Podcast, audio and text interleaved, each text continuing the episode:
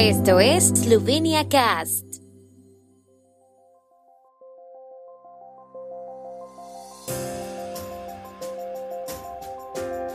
Noticias. Estas son las noticias de Eslovenia de hoy miércoles 16 de noviembre de 2022. El Consejo de Seguridad Nacional de Eslovenia se reúne tras los incidentes en territorio polaco. Ministra de Exteriores eslovena dice que no se activaría el artículo 4 de la OTAN. Simposio sobre el esloveno como segunda lengua y lengua extranjera en la Universidad de Ljubljana. La oficina del primer ministro esloveno anunció que el Consejo de Seguridad Nacional de Eslovenia se reuniría a las 12 horas para discutir la explosión de un cohete en el este de Polonia. Los primeros indicios apuntan a que el artefacto era un misil de defensa ucraniana.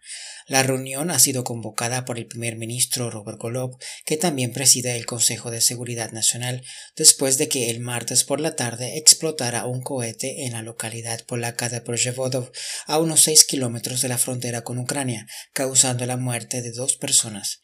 Además del primer ministro esloveno, el órgano consultivo está compuesto por los ministros de Defensa, Asuntos Exteriores y Finanzas, el presidente de la República, la presidenta de la Asamblea Nacional, el presidente del Consejo de Estado, así como otros ministros, el presidente del mayor partido de la oposición y expertos en seguridad nacional también pueden ser invitados a propuesta del presidente del Consejo.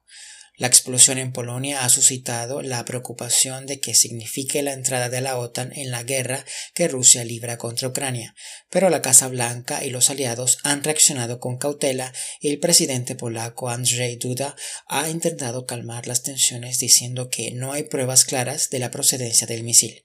Se cree que el misil es de fabricación rusa. El presidente esloveno Borut Pajor también habló ayer por teléfono con el presidente polaco, asegurando a Duda su apoyo a una respuesta unida a cualquier amenaza a la seguridad y subrayando la importancia de una respuesta polaca y de la OTAN mesurada. Según la oficina del presidente, Pajor expresó sus condolencias y su solidaridad con el presidente polaco por el incidente del martes y ambos presidentes acordaron permanecer en estrecho contacto. Eslovenia sigue de cerca la evolución del incidente en la frontera polaco-ucraniana y responderá a él en cooperación con sus aliados y socios, dijo el Ministerio de Asuntos Exteriores en Twitter. Expresamos nuestras condolencias y solidaridad con Polonia, escribieron, añadiendo que Eslovenia reitera su condena a los brutales ataques rusos contra las infraestructuras ucranianas.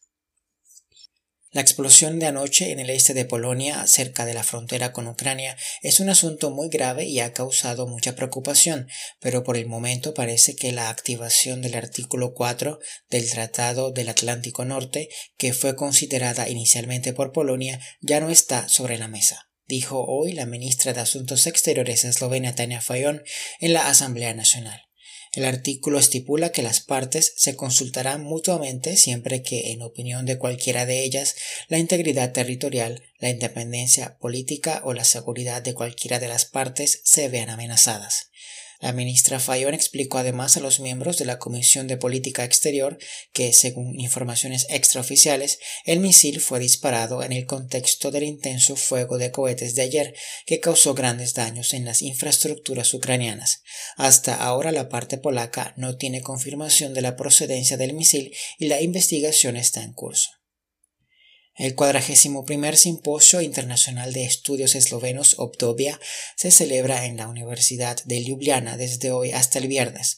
La conferencia, organizada tradicionalmente por el Departamento de Estudios Eslovenos de la Facultad de Letras, aborda temas lingüísticos, literarios y culturales seleccionados.